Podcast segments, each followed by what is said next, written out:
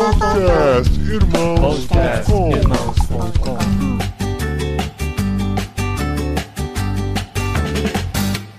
Olá, pessoas! Podcastirmãos.com de número 448 entrando no ar. Este é o plantão da quarentena do podcastirmãos.com. Eu sou o Paulinho e estou aqui com Pedro Angela, que ficou decepcionado ao descobrir que a vacina do bumbum tantã era no braço. Ah, O meu toque apita. Como eu vou tomar bumbum tantã no braço? Não rima. isso, é verdade. Mas sendo de Covid, pode vir qualquer vacina no bumbum tantã, no bracinho tantã, qualquer tantã a gente aceita. Eu sou o Pedro Angela, estou aqui com a Silvana, que é fato. Além dela estar onipresente em todos os assuntos, ela também quer ter a sua carteirinha de vacinação onipresente de Covid. Olha aí. Silvana, bem-vinda ao podcastirmãos.com. Obrigada. Eu sou a Silvana, tô aqui com a Adri, que quer saber se de graça tem injeção na testa. Olha isso. Se não for a marca da besta, irmã, nós toma. Tem gente preocupada, é bom deixar claro. Eu sou a Adriana e eu estou aqui com o Paulinho, que tá um pouco triste porque acho que vai ser difícil de tomar a vacina do bumbum tantã, né, amor? É, a gente vai. Talvez seja na Espanha a nossa E vacina. aí, gente, não tem graça se for tomar de outra vacina, É. porque não dá pra cantar a musiquinha do Bubu Tantã e nem fantasiado de jacaré, É. né? Se tudo correr bem, nós seremos vacinados na Espanha, né? A não ser que as coisas acelerem muito, mas a gente vai descobrir hoje nesse episódio, entender um Sim. pouquinho, depois assim de quase um ano, né? Esse episódio vai- a gente podia esperar dar um ano do início da quarentena, né? Mas a gente vai lançar um pouquinho antes para ajudar a esclarecer muitas coisas com relação à fase de vacinação que estamos vivendo, as esperanças e os cuidados que a gente ainda deve tomar, afinal de contas, podcastirmãos.com também é utilidade pública.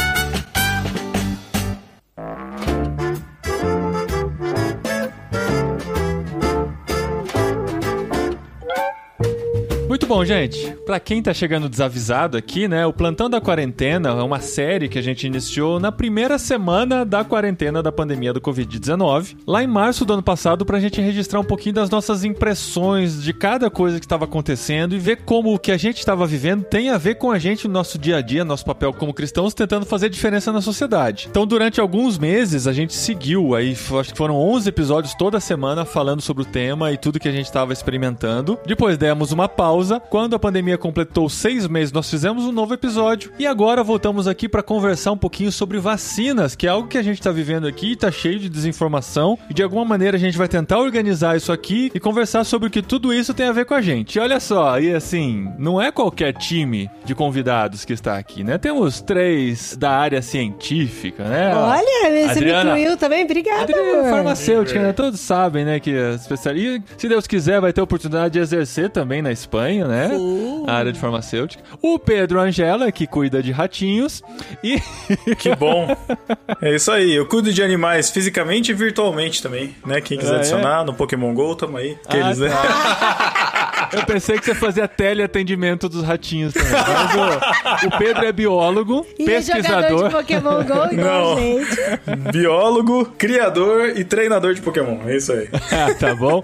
E a Silvana, nossa doutora, estreando no podcast, já assim, fazendo uma correção histórica, né? Que já era pra ela estar com a gente há bastante tempo. Mas Silvana, médica da linha de frente aí e estudando bastante sobre as vacinas. Eu acho que vai ser uma conversa bem legal que a gente vai ter aqui. Mas assim, a vacina era a coisa que assim, a gente mais estava esperando nesse último ano, né? Porque é, não existe tratamento, é, não existe. Existe um tratamento, um acompanhamento que pode se fazer da Covid e tal, mas não existe nenhum remédio que você possa tomar para evitar ter Covid, a não ser que você se afaste das pessoas que estão contaminadas e tome as precauções. Sim, não tem nenhum remédio que vai criar uma camada protetora no seu organismo, Não. aonde o Covid vai chegar e falar, opa, aqui eu não entro. Na verdade, esse remédio é a vacina, né? Que é algo que você vai tomar Pra ajudar no combate. O vírus vai entrar no seu corpo, a gente vai explicar isso um pouquinho daqui. Eu sou o único que não sou cientista, não sei porque eu tô explicando essas Então, eu coisas. tô vendo. Porque a vacina não impede o vírus de entrar. Sim. Esse é o negócio. Vamos lá, Não impede. correções. Mas ó, a gente já vai explicar tudo isso. Mas a questão é: estávamos há um bom tempo esperando a notícia da vacina e muita gente pensando assim: ó, o dia que anunciar a vacina, eu já vou lançar o nosso evento, porque daí a gente já sabe que as coisas vão acontecer e aí as coisas vão acontecendo e a gente descobre que não é tão rápido assim. existe Gente, todo um eu já- processo, existe uma demanda mundial para que isso aconteça e a gente tem que manter a paciência. E ó, é muito real isso, porque eu já recebi convite de congressos que vão acontecer em março, em maio, em outubro e no final do ano. Então, assim,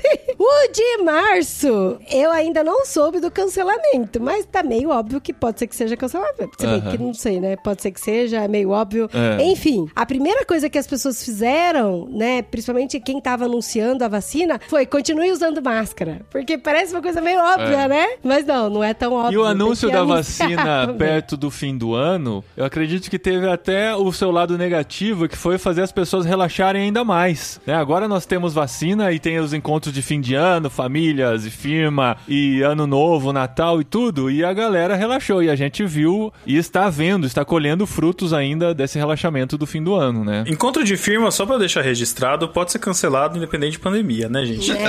Não precisa, né? Amigo secreto do acabar, né? trabalho, né? Vamos combinar. Vamos assumir brincando. isso, né? Mas o pessoal realmente relaxou muito no final de ano. Eu tenho visto um movimento, até mesmo de comerciantes, que não estavam falando sobre precauções, sendo mais forte. E assim, é fato que, não sei se é geral, mas eu creio que pelo menos no meu entorno tá muito geral isso, que é só quando o Covid bate na portinha da garganta da pessoa ou de alguém muito próximo é que a preocupação chega e a pessoa tenta se preocupar um pouco mais. Ainda tem gente que não se preocupa, mas eu vejo que essa preocupação tá bem mais latente quando chega muito mais perto, infelizmente. Mas o relaxamento do final do ano realmente foi algo horrível e infelizmente eu tenho notícias de igrejas assim que continuam incentivando e tendo reuniões e até voltando a ter reuniões de forma geral com crianças e todo mundo, mesmo tendo vários doentes na igreja, mesmo tendo várias situações de transmissão. É como se fosse uma gripe, né? Tipo, se a pessoa tá com gripe, mas beleza, a gente vai voltar à nossa atividade normal. De qualquer forma, a vacina, até onde eu sei, pelo menos das vacinas do Brasil, não se tem comprovado de que elas evitam a transmissão. Então, assim, você vai estar imunizado, mas você pode estar levando para alguma pessoa. Você pode estar assintomático e estar levando para alguma pessoa. Então, ainda é preocupante. A gente ainda tem que usar máscara por um tempo. A gente ainda vai ter que tomar cuidado aí por um tempo antes de começar, né, a ter os nossos encontros normais, vamos dizer assim, né? Pô, e ainda tem pouquíssima gente vacinada, né? Então, assim, não sei nem porque a gente tá falando em relaxamento. E as pessoas não usavam a máscara nem antes de serem vacinadas, né? Porque não se preocupavam com o próximo. Agora que elas vão tirar o delas da reta, menos ainda que vai se preocupar. O que está acontecendo, inclusive, com pessoas que já tiveram Covid, já passaram por ela e tal. Alguns tiveram mais dificuldade, outros nem tanto. E agora estão levando vida normal, porque na cabeça delas eu já estou perfeitamente imunizado, não corro mais riscos, sendo que, assim, ainda pode ser transmitido de alguma forma e tal. Esse tipo de informações que a gente gostaria de esclarecer aqui no episódio de hoje, para ajudar as pessoas a ficarem mais alertas. Então, uma coisa que me chocou de verdade, e assim, eu não sei por que eu ainda me choco com as pessoas. Eu acho que eu crio muita expectativa, sei lá. Mas quando a gente via muitas notícias falando do Covid, de muitas pessoas morrendo, tanto pessoas com histórico de atleta morrendo, quanto pessoa que era bem, bem assim, improvável de que essa pessoa pegaria e morria e tal. Aí depois a impressão que eu tinha é que todo mundo tava torcendo muito pela vacina e queria muito que saísse a vacina pra gente poder viver normal daqui a algum tempo e tal. E aí eu lembro que na semana que saiu a vacina, eu fui no centro comprar um bolo pra gente comer aqui em casa e tal. Porque não, gente, eu não faço bolo, infelizmente, eu não sei fazer bolo. Desisti dessa vida de tentar fazer bolo. Daí eu compro Percebeu que dá é mais bem menos trabalho. bem menos trabalho, não suja minha carro. cozinha e não fica embatumado. É, Porque- tem uns bolos muito bons hoje em dia. né? Gente, e assim, é muito frustrante. Você fica 40 minutos batendo coisa lá, põe no forno, chama todo mundo pra comer, você corta aquele bolo, nhé, ruim. É. É. melhor ir no centro, gente já tem certeza absoluta que você vai pagar por um bolo bom. então eu tô lá na fila do bolo, né, mantendo a minha distância de máscara certinho. E aqui em Vinhedo o pessoal até que respeita o uso de máscara no centro. Sim, muito, sim. muito difícil você ver alguém sem máscara. Só que eu ir na fila, aí eu ouvindo o pessoal comentando. Você viu que saiu a vacina e tal? Ah, porque eu não vou tomar essa vacina? Ai, de jeito nenhum. E aí eu fiquei, gente, mas parece que o pessoal tava feliz, mas não tá feliz com o resultado da vacina. E aí o que eu fiquei mais chocada é que o caminhão de bombeiro parou na rua e desceram dois bombeiros pra entrar na fila pra comprar o bolo. Pensei que você ia falar dois bombeiros maravilhosos. Maravilhoso. Gente, mas. mas, meu amor, bombeiro maravilhoso é pleonasmo. Não tem um. Que Eu fiquei não é. aguardando maravilhoso. Mas. Tá tomando um rumo inesperado essa história, tá? Mas tudo bem. Então, é, eu queria saber, né, a vacina. Não, então, mas aí os bombeiros. A senhora falou assim: você? O que, que você acha dessa vacina da China? Sempre a vacina da China, né? O bombeiro falou que não vai tomar a vacina. É isso que eu fiquei chocada. E que eu quero trazer aqui essa história Essa pra vocês indignação. Não, é no que podcast. virou uma briga política, né? Virou a briga da galera que defende o tratamento precoce, que já é comprovado e recomprovado e re-recomprovado que não tem a mínima eficácia e faz mal pras pessoas e pode fazer mal, com as pessoas que defendem a vacina, que é o tratamento cientificamente comprovado, com tantos estudos em cima, parece que existe, é, parece não existe essa rivalidade, né? Então se a pessoa, ela é do time tratamento precoce, ela é contra a vacina e vice-versa. Então a gente vê esse tipo de gente e esse tipo de informação que é proliferado muito pelas redes sociais, Na as pessoas fila não vão do buscar. bolo, Exatamente. E é uma é. rede social, né?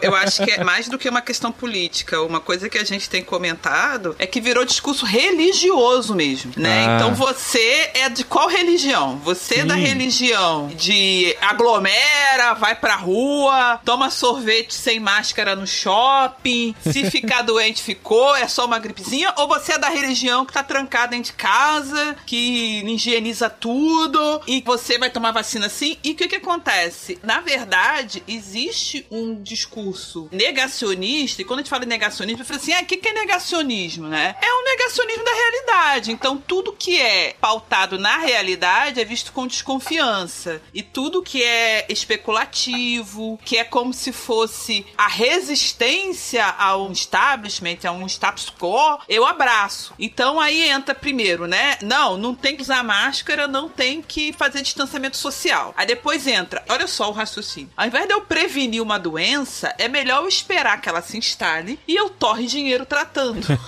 Isso, se você pensar, é muito mais ilógico. Uhum. E aí, pense bem, se você for uma pessoa minimamente razoável, você vai dizer o seguinte: por mais que eu acredite em tratamento precoce, é claro que prevenir é melhor que remediar. Então eu vacino e os doentes eu trataria precocemente, entendeu? Mas não, eu tenho que escolher um lado, porque o discurso é religioso. Quando a gente começou com a pandemia, já se falava, a OMS, quando decretou pandemia em 11 de março de 2020, sei lá, no dia seguinte saiu uma determinação dizendo a solução da pandemia vai estar fundamentada em vacinação. E começou aquele reality show de você ficar sabendo quem tava querendo entrar com a vacina, 185 participantes, gente, 185 grupos se candidataram. Hoje a gente tem 12 vacinas aprovadas e tão logo as vacinas começaram a ser aprovadas, o discurso da negação da realidade contamina o discurso de vacina. Uhum. Então a mesma galera que tava em março dizendo assim, ai, tomara que faça uma vacina logo, né? Ai, se cientista tudo preguiçoso, é ruim que eles vão fazer uma vacina. É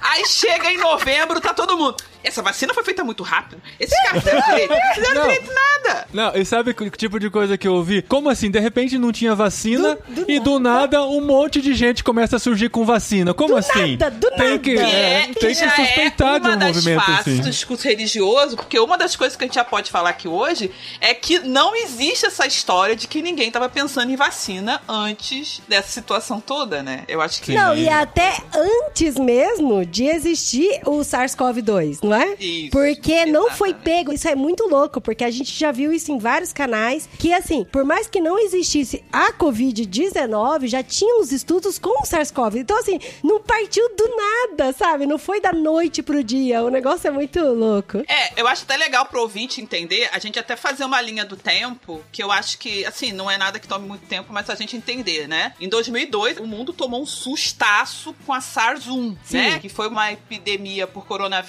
Ela pulou da Ásia pro Canadá muito rapidamente, meteu um sustaço. O Canadá ficou com um trauma de profissionais de saúde que se contaminaram com poucos pacientes viajantes que chegaram. E ela foi contida, assim, pela misericórdia divina, porque ela, a gente poderia estar vivendo o que a gente vive hoje em 2002. E a gente tá vivendo de certa maneira porque a gente não aprendeu a lição. Mas, assim, deu um susto muito grande. Mas ela não tinha uma transmissão tão fácil quanto a 2. E eu acho que Isso. demorava. E eu sei que tem algumas diferenças. É, assim, ela causava febre 90% dos pacientes. Isso ajudava muito. Você coloca aquele termômetro gigantesco, a termografia no aeroporto, e vai checando quem tá febril e tira a pessoa da fila. Uhum. Então era muito rápido você conter, né? Porque ela causava uma doença bem mais grave. Mas se começou a conversar sobre o tema pandemia, dessa coisa de que o que aconteceu com a gripe espanhola, né? Que não é espanhola, Sim, né? sim. Sim, É a gripe norte-americana. Mais do que nunca defendemos essa ideia de que não é Sim, espanhol. a gripe de É, 1918. E Vamos a, dar o a nome gripe aqui. de 1918, que foi um terror, né? Havia essa ideia de que em 100 anos depois isso ia se repetir. Em 2002 foi um susto. Em 2010, 2009, 2010 veio H1N1, que foi uma pandemia. Mas o H1N1, primeiro, né? Ele não tinha uma transmissibilidade tão alta. Segundo, ele era um vírus que a taxa de complicação dele era muito associada à comorbidade. Isso foi uma coisa que foi visto. E terceiro, que você não teve que fazer cuidados muito diferentes do cuidado de influenza clássica. Foi muito tranquilo. Mas em 2013 foi lançado um artigo dizendo o seguinte: haverá uma pandemia que vai tocar o terror. Um grupo de cientistas, muitos deles da Ásia, já avisaram. Desde então, tem se colocado iniciativas para que se fizesse um preparo para uma resposta mundial a isso. Aí, por exemplo, a Finlândia tava com um monte de respirador estocado. Por que a Finlândia acumuladora é doida? Não, porque leu o artigo, entendeu? O Wimbledon, que é o torneio super famoso da Inglaterra, tava com seguro para caso de cancelamento por pandemia. O Wimbledon é evidente de, como é que fala, bola de cristal? Não, é porque os caras já estavam Aham. informados de que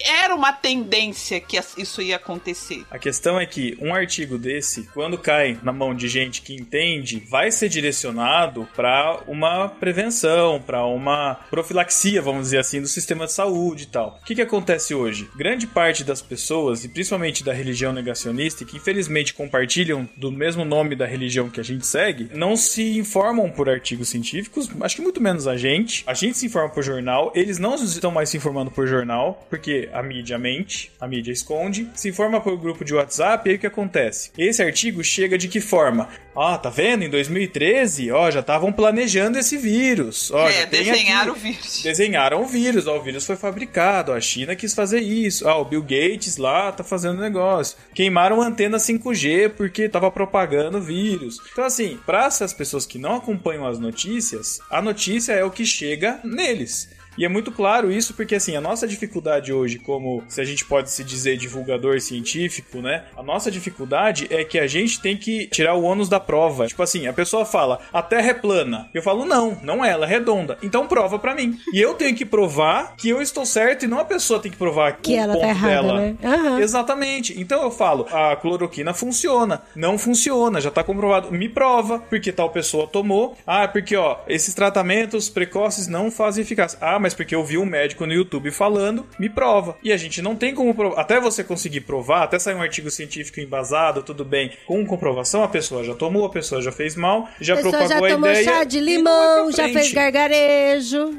É. E Pedro, eu acho também o seguinte: o público em geral, ele não tem que ficar lendo artigo científico. Eu acho que esse ônus, ele não é do público em geral. Esse ônus são das entidades governamentais, dos ministérios, dos governos. Por exemplo, nos Estados Unidos, estava tendo sendo separada até 2017 verba para esse tipo de situação. E a verba foi cortada porque mudou o governo e o governo que entrou era negacionista e dizia que isso era desperdício. Eu penso que o governo brasileiro, ele perdeu muito por não se preparar. Agora, isso explica em parte por que, que nós temos hoje vacinas que já estão saindo tão rápido. Por quê? Porque alguns lugares leram, alguns entes governamentais, algumas universidades receberam investimento e foram montando chassis de vacinas que hoje, né, que a gente chama de plataformas, que nada mais são do que uma base e que hoje você consegue trocar e colocar vacinas, né? O Ebola em 2015 também deu um susto muito grande. Então, eu concordo com você que o negacionista não adianta, gente. É, por exemplo, ah, eu vou mandar esse programa pro meu primo negacionista. Ele vai vir cheio de argumento. Ele não vai nem ouvir. Só pelo título ele já vai argumentar. É, desculpa se tem algum negacionista ouvindo, mas a gente tem que conversar com base em, em preceitos religiosos, assim. De ideias religiosas. A gente não está preocupado, por exemplo, em chegar a uma verdade. A gente está preocupado em descobrir o que me traz conforto, como se fosse um conforto de religação com o divino. A gente não vai conseguir resolver isso fazendo um programa. A pessoa tem que chegar a um raciocínio dele, a uma caminhada dele sair desse buraco negacionista. Agora, quem tá ouvindo, que tem dúvida, que quer saber, né, a vida prática, com certeza a gente tem como ajudar, inclusive sobre que dúvidas nós ainda temos. O que, que a gente ainda não sabe, por exemplo. Tem coisas realmente que a gente não sabe, tem respostas que a gente não tem para dar ainda. Isso é fato. Mas sabe uma coisa que assim, eu entendo que a gente tá num caos muito grande de desconfiança. Ah, eu desconfio da vacina, eu desconfio do medicamento, eu desconfio do laboratório X, desconfio do laboratório Y. E igual a Silvana falou e eu concordo, eu acho que os artigos científicos, eles não são pra população em geral. Mas eu acho que a gente vive esse caos porque as pessoas que teoricamente deveriam decifrar esses artigos científicos e trazer de uma forma segura para a população não estão fazendo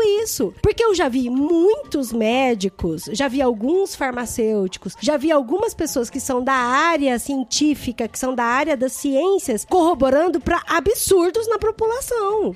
E aí isso gera um caos de tipo assim, eu ouvi um amigo meu falando assim para mim, Dri, eu sei que você já apresentou artigos científicos falando sobre estudos da cloroquina, não só estudos de que a cloroquina não funciona, mas também o estudo da sua toxicidade que faz no organismo. Só que assim, todos os médicos da minha congregação recomendam a cloroquina. Então você é uma representante da classe científica, mas outros representantes da classe científicas que também me amam e que têm cuidado comigo falam o oposto. Então a gente tá nesse caos e a pessoa falou assim pra mim: como que eu, um mero desconhecido da área científica, vou ter segurança naquilo que você fala se outros estão falando o contrário? Então gera esse caos, entendeu? Então, assim, se a gente tivesse um discurso uníssono, nesse sentido, seria muito mais fácil, por mais que o governo também seja negacionista aí que vai contra, por exemplo, o seu próprio Ministério da Saúde, entendeu? É, Odri, isso não é culpa do governo atual. Não é. Isso tem uma questão histórica. E vou além, tá bom, gente? A situação atual que nós estamos vivendo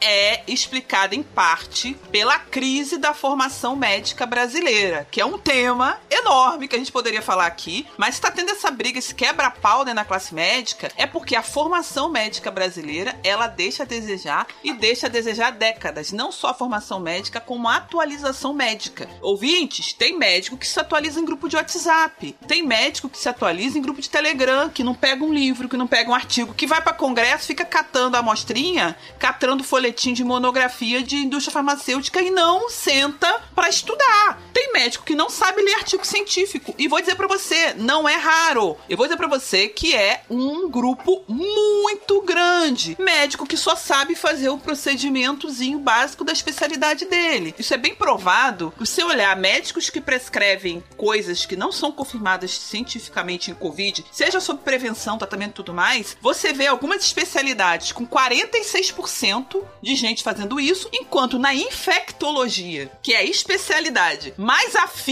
né, à questão da Covid, você vê em menos de 2%. É muito então, a formação médica no Brasil, ela é ruim. É. Então, gente, eu não tô dizendo pra você parar de ir ao médico, pra você, né, jogar tomate naquele doutor que tá andando na rua, mas é até motivo pra gente orar. A gente é motivo pra gente orar, porque às vezes o médico que tá tratando da gente, não é preguiça do médico, não. Às vezes ele pega muito plantão, ele trabalha demais, ele não tem tempo pra se atualizar, ele não tem tempo pra ir a um congresso, ele vai no congresso, o congresso também não é essa coisa maravilhosa que forma, que ajuda a atualizar a pessoa. Ele não tem tempo pra fazer um curso. O serviço onde ele trabalha não faz curso de atualização. Isso é a crise do trabalho médico. Isso explica muito do que a gente vive, entendeu? Por isso que a gente acaba se enrolando. Agora, Adri, uma dica que eu dou pra quem tá ouvindo: procura o que as sociedades de especialidades Isso. dizem. Por quê? Porque são colegiados de pessoas. Foi isso até o que eu falei pro meu amigo. Eu falei, não é que eu tô falando pra você desconfiar do teu médico, achar que esse médico amigo seu não tem carinho por você. Ele tem carinho por você, ele ama a sua família e tal. Por isso que ele tá te dando esses lotes de medicamento, porque ele, ele se preocupa com a sua família. Não tô falando pra você desconfiar dele, mas assim, entenda de que ele não é o 100%, ele não tem a razão 100%, porque tem gente que coloca esse, o médico no lugar do 100% da razão, do 100% da certeza. Faça isso que a Silvana falou, busque esses canais que já têm essas comprovações, que já têm esses estudos, e você pode apresentar pro teu médico isso, inclusive. Você agradece o carinho, o cuidado que ele tem com a sua família, mas fala, olha, olha, eu não vou tomar parte disso porque eu já entrei, já vi que existem estudos que não comprovam a, eficácia disso. Então eu não vou entrar nessa. Entendeu? comunidades fortes sobre isso, né? É, só pra esclarecer, a sociedade de especialidade não é um grupo de médicos mafiosos que ficam ali, não, gente. Em geral, é gente que também trabalha, que também tá na linha de frente, que também trabalha em hospital, que também atende pessoas, mas que eles acabam se dedicando mais a examinar. E eles dão as diretrizes pros seus colegas que trabalham naquela especialidade. Então, o que a sociedade de pneumologia fala, por exemplo, é o que as pessoas têm feito nos CTIs com os doentes internados, a de terapia intensiva também. É o que a sociedade de infectologia fala tem a ver com que o seu cuidado com o paciente na fase aguda. Então, são pessoas que estão mais dedicadas ao estudo. Isso é fato. Uma coisa que eu achei muito interessante do que a Silvana falou, que eu acho que é uma coisa que a gente tem que concentrar, é que justamente prevenir é melhor do que remediar. Isso a vovó já falava faz tempo, né, gente? Não é? É muito melhor a gente estar prevenido, a gente estar protegido do que a gente ter que tratar de uma doença que a gente sabe que é uma roleta russa, né? Que a gente, a gente não sabe o efeito que pode dar no nosso corpo, a gente não sabe quais os, as consequências disso. Eu tenho minha cunhada, né, que teve Covid em julho, ela estava na linha de frente trabalhando com pacientes pós-Covid na fisioterapia, na parte de neuro, e ela acabou pegando, ela ficou muito mal, ela não teve que ser internada, mas ela ficou muito mal em casa, sozinha. Ela ainda tem problemas de memória por conta disso, ela ainda tem um cansaço por conta disso, e já faz, tipo, seis meses, sabe? Até que ponto vale a pena a gente se arriscar para querer pegar isso e vai saber que consequência tomar, ou mesmo tomar remédio como tratamento precoce. Mas assim, gente, tomar remédio não é o ideal, independente de remédio que seja, sabe? Ah, eu preciso dormir. Ah, então eu vou lá e pego o remédio. Não é a resposta ideal, lógico, cada caso é um caso. Mas o melhor é a gente tratar tudo antes de ir pro remédio. Ah, no caso do sono, tem uma higiene do sono, ah, se alimenta cedo, é, faz exercício mais cedo, tem todos aqueles paranauê. Eu sei porque eu tomo remédio pro sono, meu sono é muito deficiente, só com remédio que acertou. Mas o remédio, ele é um, uma etapa que eu acho que é lá na frente, sabe? Você não precisa tomar remédio para cuidar para você não pegar. A vacina, e aí eu lembro, eu gosto muito de lembrar do Bigman, que é da época, sei que Uhum. quem lembra. Ai, gente, era tão de- legal. Ele explicava tão bem a vacina, eu acho que é tão legal o jeito que ele explicava, que ele pegava Como que ele célula, explicava, ele- Pedro? Mostra aí pra nós. Vou fazer aqui. Vamos lá.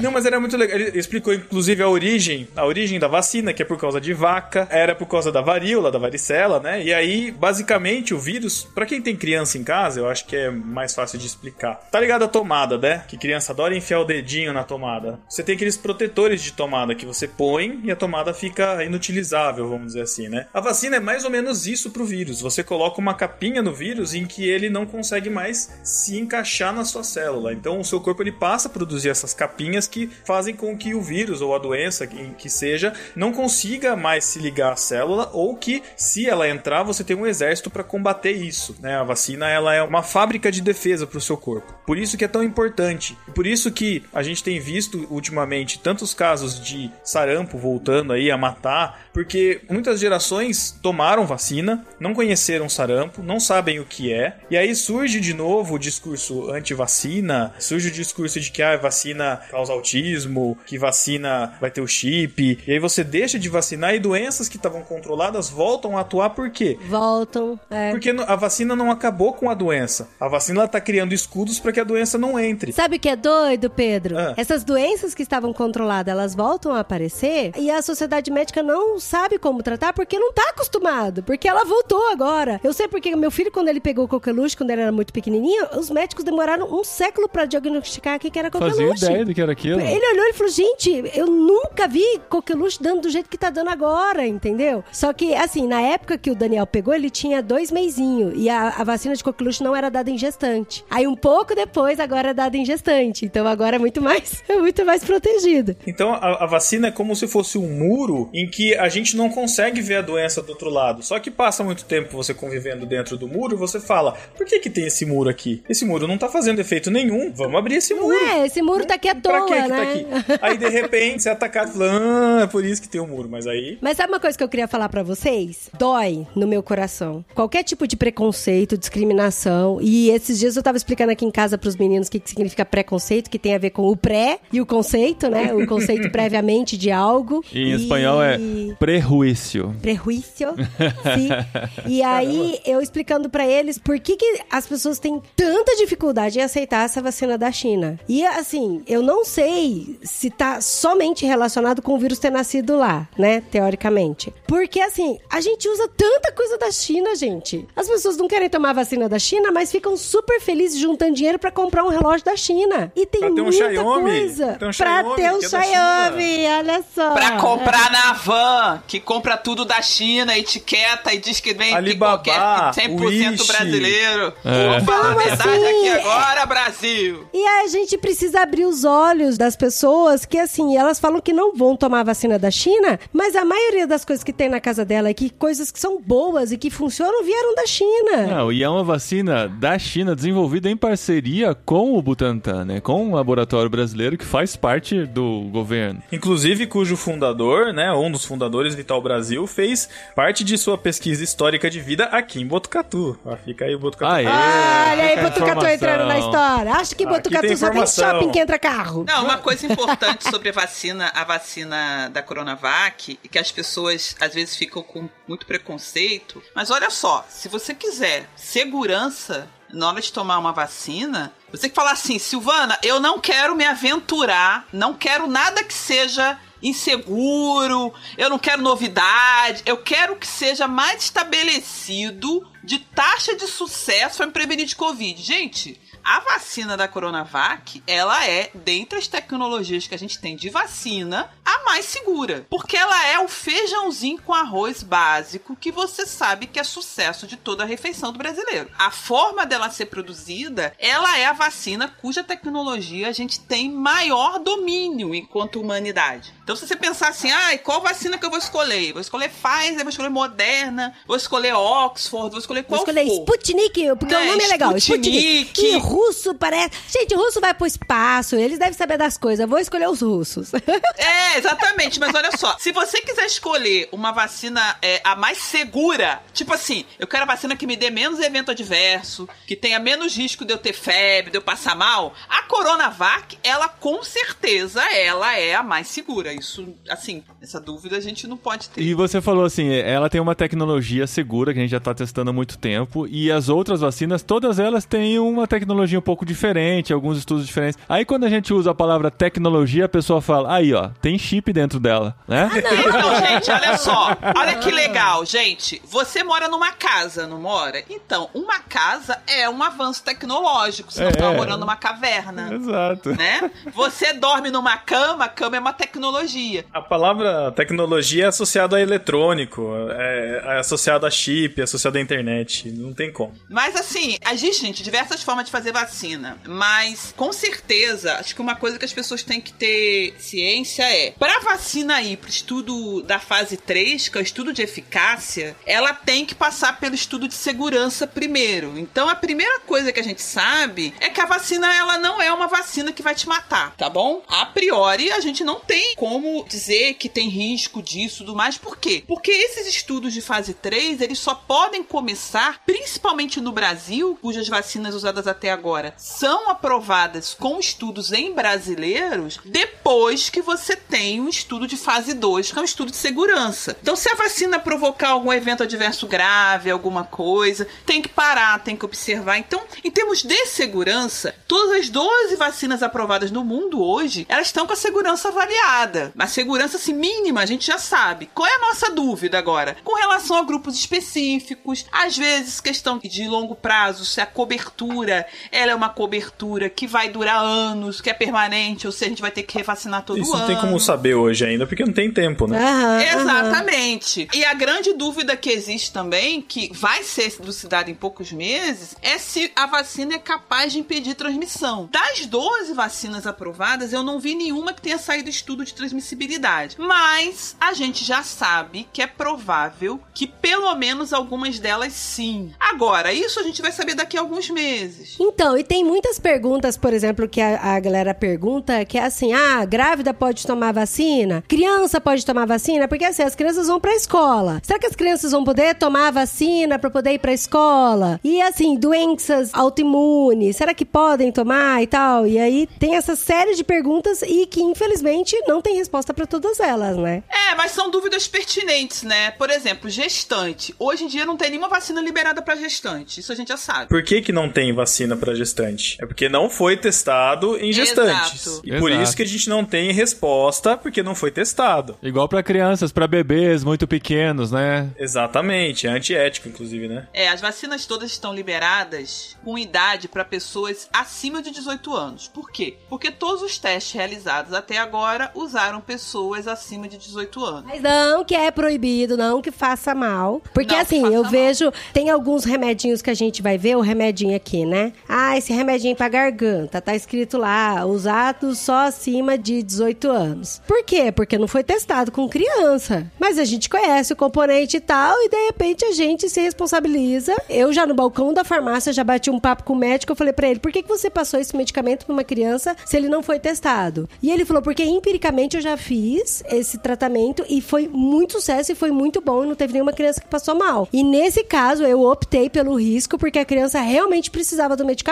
E eu liberei o medicamento no balcão da farmácia, entendeu? E às porque vezes a é o criança vai tava mal salvar a sem, criança, entendeu? né? É, exato. Ele falou, Às a vezes criança, tá tá numa mal sem. condição que arrisca a vida dela e vai salvar isso. Uhum. Agora, sobre testes em crianças, gente, eu já vi gente falando assim: ah, eu não vou deixar meus filhos serem vacinados. Por exemplo, nem, nem, nem a gente vai deixar.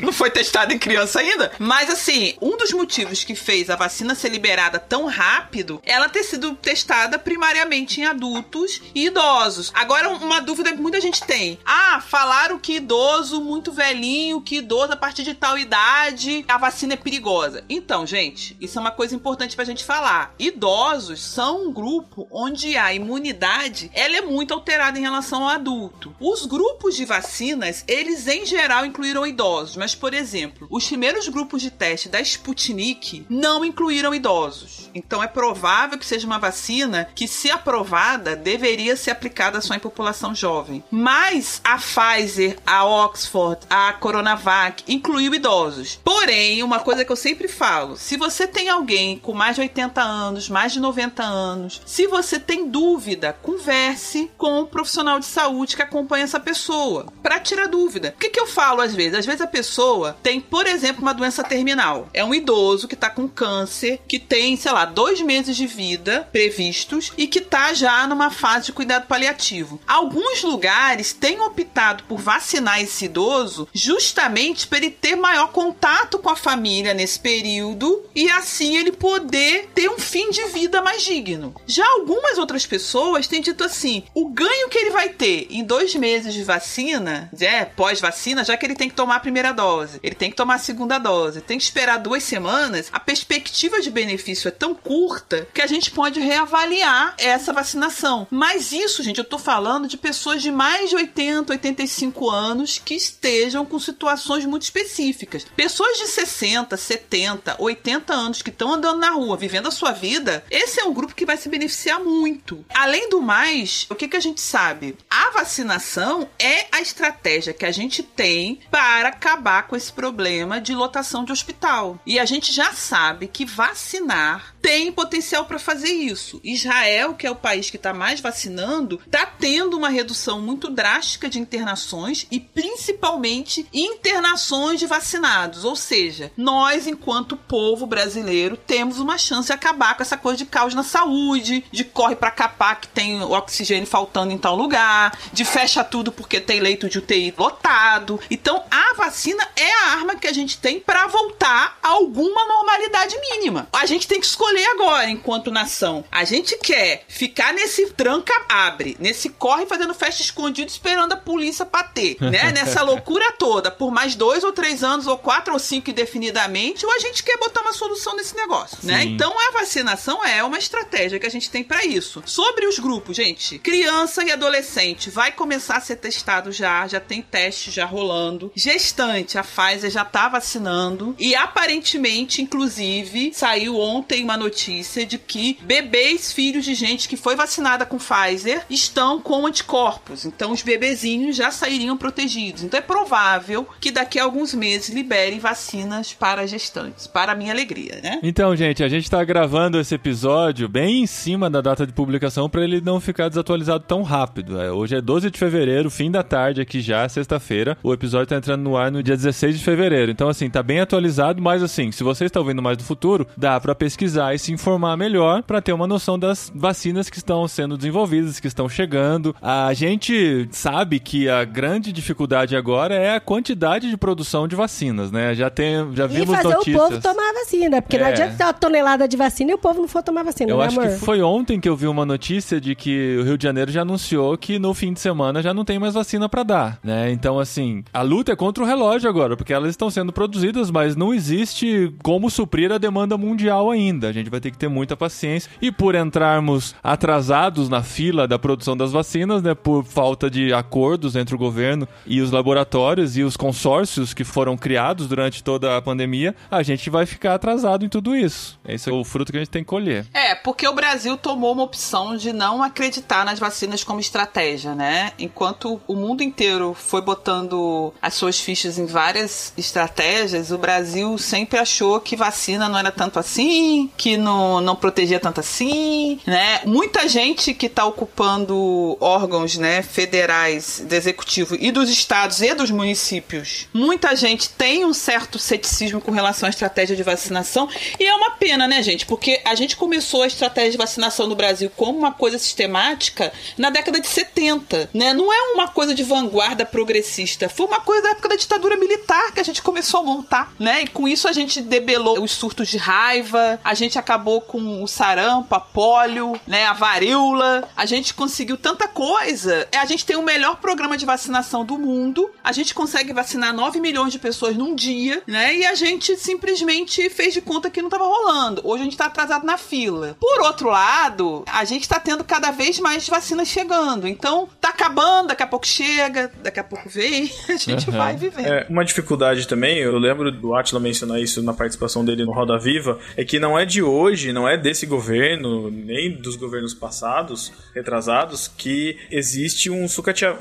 Um sucateamento acho que é a palavra forte, não sei, mas existe uma queda no investimento na saúde, na ciência, principalmente para fábricas de vacina, né? Eu lembro que na época ele mencionou que se tivéssemos a vacina, nós dependeríamos de laboratórios externos para a produção dos insumos da vacina, porque a gente não tinha capacidade própria de produzi-los, e aí a gente ia ficar na mão, porque os países, e a gente viu isso no caso aí da, da Índia, né, com a vacina da Oxford e AstraZeneca, que eles estavam priorizando os países da região em detrimento da gente, porque eles queriam vacinar lá primeiro, e a gente fica na mão esperando, porque a gente poderia ter uma capacidade, né, grande de produzir Butantan, Fiocruz, entre outras instituições, e não tem esse investimento. Inclusive, aqui no estado de São Paulo mesmo, estão sendo cortadas verbas de pesquisa, inclusive do Butantan, né? Então, assim, hoje é um orgulho pra gente ver esses institutos produzindo, mas a gente sabe que existe um grande corte de verbas e não é de hoje, é de mais de 10 anos, consistentemente tendo essa queda que evita com que a gente consiga ter essa produção em massa e consiga atender, né, o que a gente poderia estar atendendo. É, a gente também sabe que a maior parte das vacinas aplicadas hoje no mundo foram aplicadas nos países ricos. Ou seja, a gente tá enfrentando a desigualdade na pandemia em todos os pontos e na vacinação não é diferente. O que que acontece? A nossa desconfiança em relação à vacina, por parte de algumas pessoas na população, elas na verdade estão ajudando nessa perpetuação dessa desigualdade. Enquanto a gente tá aqui nesse caldeirão de loucura, né? Sendo que o Brasil é o único país que tem feito certas práticas aí em Covid, tá lá no topo, lá, entre os top 5, top 3 de bizarrice na Covid,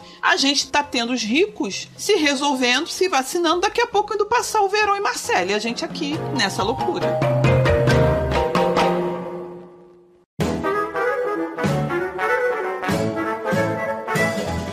Mas assim, gente, estamos caminhando, né? As notícias são mais positivas agora do que negativas. Eu acho que estamos chegando num ponto que, pelo menos aqui no estado de São Paulo, pelo que eu tenho acompanhado, já começou a vacinação dos acima de 80 anos. Isso dá bastante esperança pra gente, né? De ver que em breve, né, as pessoas mais debilitadas, que estão mais suscetíveis ao vírus, vão estar protegidas. E a gente continua seguindo, orando. As igrejas estão doidas para voltar com a lotação maior. Uh, a gente tá doido para voltar a viajar e tal, mas é um momento de paciência, não tem como. É ter Aham. saber que as coisas estão acontecendo, graças a Deus estão acontecendo, e a gente tem que continuar ajudando as pessoas a entenderem isso, a se precaverem, a tomarem muitos cuidados, a se prepararem para que o que vem pela frente não seja pior do que o que a gente já passou até aqui, né? Já quase É, um ano de é. espera, de paciência, e acho que a gente tem que manter isso por um bom tempo ainda para que vidas sejam preservadas, né? É, você falou aí que tem muitas igrejas querendo voltar, todo vapor, full, né?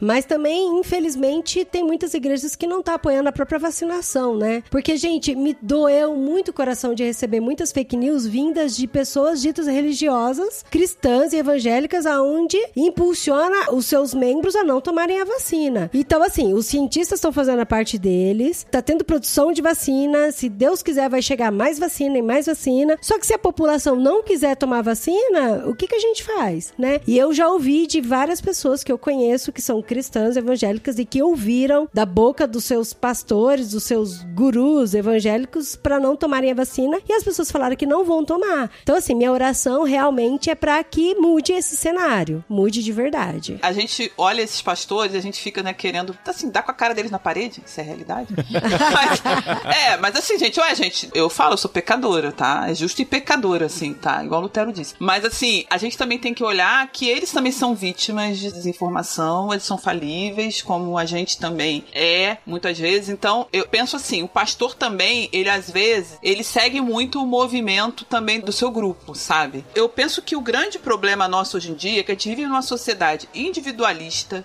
materialista e que tá muito focada no imediatismo. A gente tem que virar a chave enquanto igreja e entender a vacinação como um mecanismo de proteção social. A vacina não é um remédio que eu tomo para mim. A vacina, ela é uma estratégia de prevenção que funciona igual eu, por exemplo, recolher o meu lixo, colocar no lugar correto e garantir que vai ter um caminhão de lixo para recolhê-lo no momento correto, vigiando o meu prefeito. Ela é igual uma lei de trânsito que determina que tem que ter lá um sinal, um farol, o nome que você dê no lugar correto. Ela é o que permite que a gente circule, que a gente possa fazer as nossas atividades de maneira segura. E claro, se o cara decidir que vai furar o sinal vermelho, alguém vai dizer assim: ah, mas se ele bater o carro, o problema é dele. Só que ele pega mais alguém na rebordosa, ele bate em alguém, ele atropela alguém. Se o cara falar que não vai recolher lixo, vai deixar o lixo dentro de casa até acumular, o urubu também vai vir na minha casa. Rato, barata,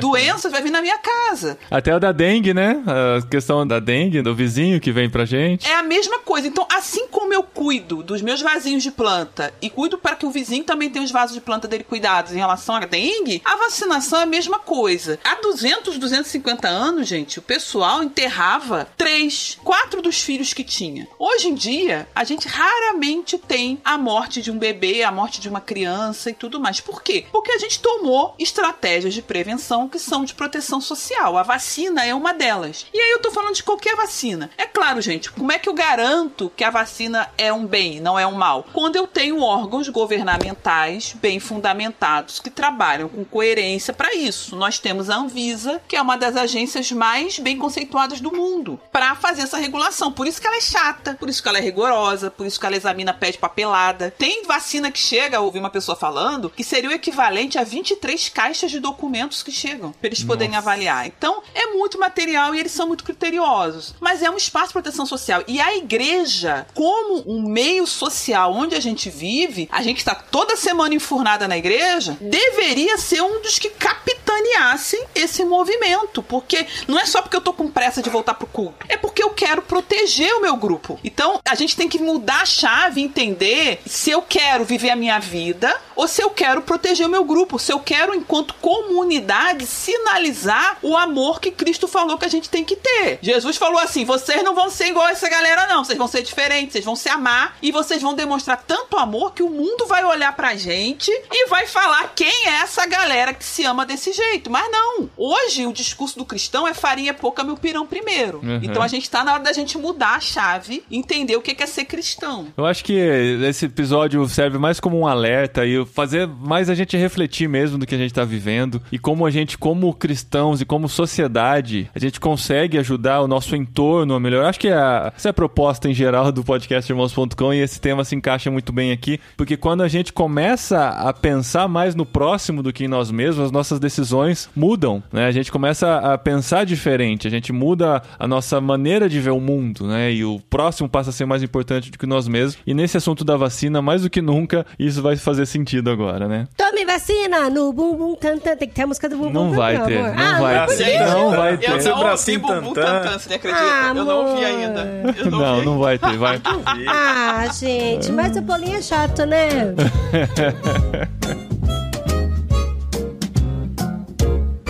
Recadinho! Legal, bastante. Cash, arroba, No programa anterior, É, que isso. muito obrigado. Recadinhos, esposinha! Recadinhos, bumbum tantã. Nossa, mas de novo? Ah, Vai, tem acabou. que pôr a música. Pôs não a vai? música. Claro que não. Eu tô gravando, gente. Eu não sei se ele pôs a música. ah, Não, amor, sério, não vai ter. a que música. tu- as pessoas querem ver, vem, mas não vai ter aqui no podcast Tá, tá irmãos.com. bom. Aí, tipo, É. o MC Kevinho não vai existir mais. Se bem que não é do MC Kevinho, Sei né? lá, Adri. Eu não sei de quem que é esse MC. Você já fala de. Como que é o nome da mulher lá? Do Harry Potter? Da. J.K. Frozen. Rowling. Da Ah, J.K. Deus Rowling céu. já, já macula os nossos podcasts com essas citações. Não, Agora gente, vai mas, ó, citar MC, não sei das Podca- quantas. Podcast é pra posteridade, não é? É, então, por isso mesmo. Então, e daqui a pouco esse MC não vai existir mais, a música dele ninguém nunca mais vai ouvir falar. E que- Se você que registra pena. no podcast, vai ligar junto com o Ai, tadinho do MC, não sei das quantas, né, Eu gente? esqueci o nome dele, não É. dá tempo de pesquisar, né? Enfim, Mas tá bom. agora não. Mas olha só, esse é um daqueles episódios realmente que vai ser registrado pra posteridade. Se as pessoas, se existir YouTube ainda no futuro, você pode procurar aí pelo Bumbum Tantan e ver o clipe que ele fez lá no Butantan. No Butantan, gente, ele fez Pra ele apoiar a mostrou as vacinação. cobras no Butantan. Porque antigamente o Butantan era cobra, né? Agora o Butantan é vacina. Eu fiz, eu lembro, alguma excursão da escola, não sei se foi direto pro Butantan, ou foi algum passeio tipo Play Center, e a gente passou no Butantan, que era de Piracicaba, né? A gente sempre, todo ano ia pra São Paulo, alguma excursão da escola, escola pública, inclusive. E eu lembro de ter visto as cobras lá, é a lembrança que eu era, tenho. Butantan era sinônimo de cobra. Mas devia ser bem pequenininho, mas né? que eu lembro eu lembro nada. das piadinhas, que ia mandar a sogra pro Butantan. É. Gente, nossa, mas tá Até em bom. Campo Grande tinha isso? Sim, Claro, só. Butantan, filho. Mas esses são os recadinhos que a gente tem uma conversa mais íntima com vocês, nossos ouvintes. Espero que vocês tenham gostado desse programa, que foi bem esclarecedor em muitos aspectos e desafiador pra nós como cristãos, né? No meio de tudo isso que a gente tá vivendo, orando por tudo que tá acontecendo, que a vacina chegue logo, né? Hoje eu tive a confirmação que a partir de amanhã, estamos gravando, tem que atualizar, né? Gravando os recadinhos agora na noite do dia 15 de fevereiro. De 2020. 2021. foi buscar, Gente. foi buscar. Muito bom. Todo mundo, tá todo mundo É. fazendo isso. Mas daí eu vi a confirmação de que a partir de amanhã, o prefeito do Rio de Janeiro, o Paz, ele anunciou que a partir de amanhã, dia 16 de fevereiro, não vai ter mais vacinação porque não tem vacinas. Então, É, enquanto assim, isso, a gente recebe fake news, né? De vacinação todo de dia. calendário, Ah, né? De, calendário vacinação. A gente recebeu hoje assim, ó, Todo fiquem ligados, dia. que dia É. tal, pessoas de 79 anos e 6 meses serão vacinados. É um absurdo, gente. E, Mas enfim. então, a gente tá recebendo esse tipo de coisa que a gente não entende por que a pessoa cria uma fake news dessa só pra, sei lá. Ah, pra ver a zoeira. É. Pra ver a zoeira. Como diz Pra minha ver amiga lá, é, na a pessoa fila saindo quer ver aglomeração, quer ver bagunça no É, posto. pode ser. E no começo do episódio a gente disse que a gente não sabe se a gente vai conseguir ser vacinado no Brasil ou só na Espanha, porque estamos com nossas passagens marcadas pro dia 22 de abril de 2021. Dia do descobrimento! É, o dia que pra você Cabral decorar, chegar hein? é o dia que a gente sai. É, é. né? Inclusive rumo a Portugal. Sim.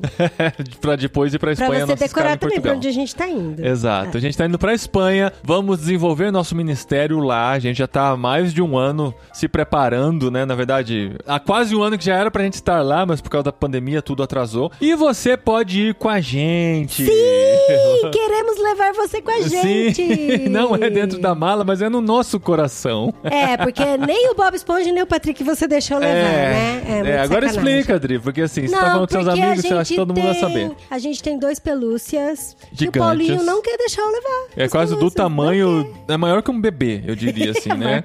É, do É. tamanho de um travesseiro, de É, adulto. é um travesseiro gordo, né? E ela quer levar, ela falou assim: por que, que a gente não pode levar o Bob Esponja e o Patrick? Eu falei: pense por um segundo no que você está falando Gente, e você sozinha vai concluir a resposta. fez- os dois fizeram muita parte da nossa Eu vida. sei, Então eu fizeram. falei, é como levar um travesseiro no avião, gente. É, é, um sim. avião. É como se levasse um travesseiro no avião, uma mochila, uma mala de mão e mais quatro malas de porão. Seis malas de porão. Seis não, malas. oito. A gente pode levar oito malas de porão. levar oito. Imagina a gente chegando no aeroporto com tudo isso e assim, e aí de repente o Bob Esponja e o Patrick de o um metro Patrick. cada um. Ah, gente, mas tem muito a ver com a gente, né? Mas o fato é, gente, que as coisas já começaram a acontecer. Acho que faltava o- a gente dar o start, né? Faltava, Assim, faltava. de falar assim, não, agora a gente Agora vai pra valer, vamos começar a nos desfazer das coisas que temos. E isso já começou a acontecer e tá acontecendo muito rápido. Tá muito rápido, gente, é assustador. Assustadoramente É assustador. rápido. O pessoal falava pra gente, ah, põe pra vender que vocês vão ver que vocês vendem rapidinho. Eu falava, imagina, que vende o quê? É. Muito rápido. É, tem muita gente querendo comprar coisas, não é? impressionante. Não, isso é- e tem muita gente que quer comprar coisas sem nem saber quais Nem- são as é, coisas. é, exatamente. Vocês estão mudando. O que, que vocês têm que aí? vocês estão vendendo? Me anuncia pra mim primeiro? É. Gente, mas não é possível. Então começamos a colocar algumas coisas no LX, a compartilhar nos grupos que a Adri acabou caindo aqui de desapego da Ai, região, gente, respondendo sucesso, perguntas o dia sucesso, todo. O dia inteiro. Metade das coisas a gente tá doando e Deus tá colocando essas pessoas no nosso caminho, isso é muito legal. Mas algumas coisas a gente tá querendo vender pra fazer uma poupancinha pra comprar algumas Sim. coisas lá também, né? Sim, inclusive o Bob Esponja e o Patrick. É. É. eu pus pra vender e já tem gente querendo comprar. tem gente eu tô enrolando aqui a pessoa pra ver se ela desiste, mas É. não vai rolar. Mas como eu disse, você pode fazer parte de tudo isso, você pode ir com a gente, contribuindo com esse ministério, sendo o nosso parceiro, nosso mantenedor e fazendo parte da cabineirmãos.com, onde a gente compartilha em primeira mão tudo que está acontecendo. Inclusive hoje aconteceu algo incrível que a gente já está compartilhando lá na cabine, que tem muito a ver com o nosso futuro, né? Vocês que já ouviram nossos episódios de retrospectivas, que a gente falou sobre todo o chamado para Espanha, falou sobre o jogador de futebol de botão que a gente achou Sim, no, no verdade. chão. Uhum. É, e Deus colocando no outdoor que a gente deveria ir pra Espanha. Ultimamente a gente tá pedindo a confirmação e querendo paz da parte de Deus Sim, sobre sim. a cidade específica pra onde ele quer que a gente vá. A gente já passou por Então. várias possibilidades, já conversamos com várias pessoas. Temos uma no coração,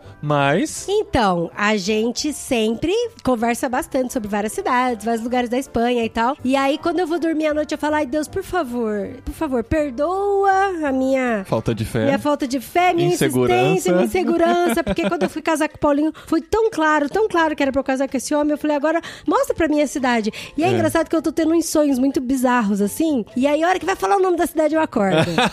já, eu já sei umas suspense. três vezes. Daí eu falei, ai, eu não acredito nisso. Aí eu fico procurando, assim, no sonho, algum aspecto da cidade pra ver se eu encontro, né? E tal, mas não, nada. Mas hoje de manhã, a Adri olhou pra mim e falou assim: fofo. É assim que ela me chama, tá? Se vocês não perceberam ainda, porque eu sou muito fofo Muito mesmo. fofo. Mais do que o Bob Esponja e o Patrick. Não é, mas Não. você eu vou levar. Eles Ela- eu não vou, eu não acredito que eu não vou levar eles Ela falou assim, tá fofo, a gente precisa decidir a cidade. Porque tem muita coisa que depende disso. Muitos preparativos que dependem disso, né? Inclusive marcar algumas coisas pra acontecerem lá e tal. E a gente ainda não tem paz, 100% paz com relação a isso. E hoje foi mais uma vez que nós oramos por isso. E na parte da tarde, a gente teve uma pista muito concreta, eu diria assim. De uma porta que se escancarou na nossa frente, né? É, então, Só falta a gente mas- entrar. Então, mas assim, eu acho melhor a gente ainda nem citar Não, a não, cidade, é só lugar, qualquer expectativa nada, mesmo. Porque acabou de acontecer. Sim, a sim. gente ainda precisa conversar A gente com a nossa tá contando igreja, pra ser vocês antes de um muita monte de gente. gente.